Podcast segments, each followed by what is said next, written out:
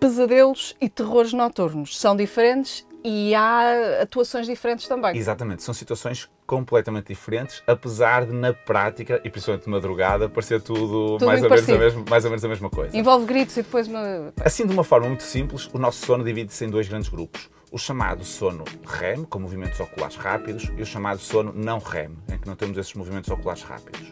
O sono REM é o sono onde existem os sonhos, existe na segunda metade do sono e, portanto, é um sono, um sono mais tardio. O sono não REM é o chamado sono profundo, que existe principalmente nas primeiras 3, 4 horas de sono.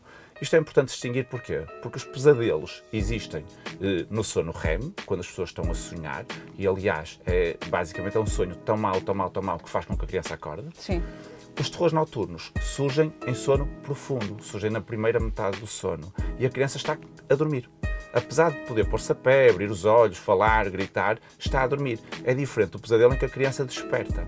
Por isso é que são coisas completamente diferentes. E no pesadelo conforta-se, nos terrores noturnos Não é vale pena deixar. fazer nada porque a criança está a dormir. Desde que esteja em segurança, que não me É bata com difícil, a cabeça. é difícil não ir, dar, não ir dar um miminho, não Uma ir... aqui, uma mata aqui. Mas a criança não está a ouvir porque está em sono profundo mesmo. E o nosso sono é assim um bocadinho estranho, porque no sono profundo nós podemos mexer-nos, no sono não profundo nós estamos com uma inatividade motora enorme.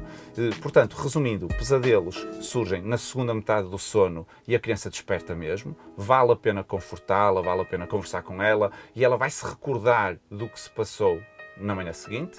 Os terrores noturnos surgem na primeira metade do sono, a criança está completamente a dormir, eh, não vale a pena fazer nada porque a criança de um momento para o outro Começa a vai continuar a dormir outra vez. e não se vai lembrar eh, no dia seguinte.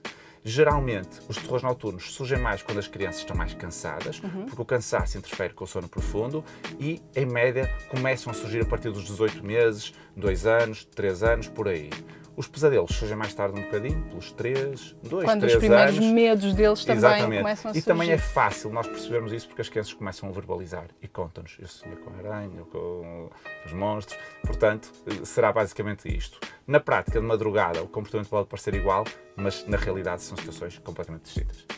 E não se deve interferir nos terrores noturnos. Essa parte eu acho que memorizei. Exatamente, é deixar estar que a criança vai voltar a dormir. M80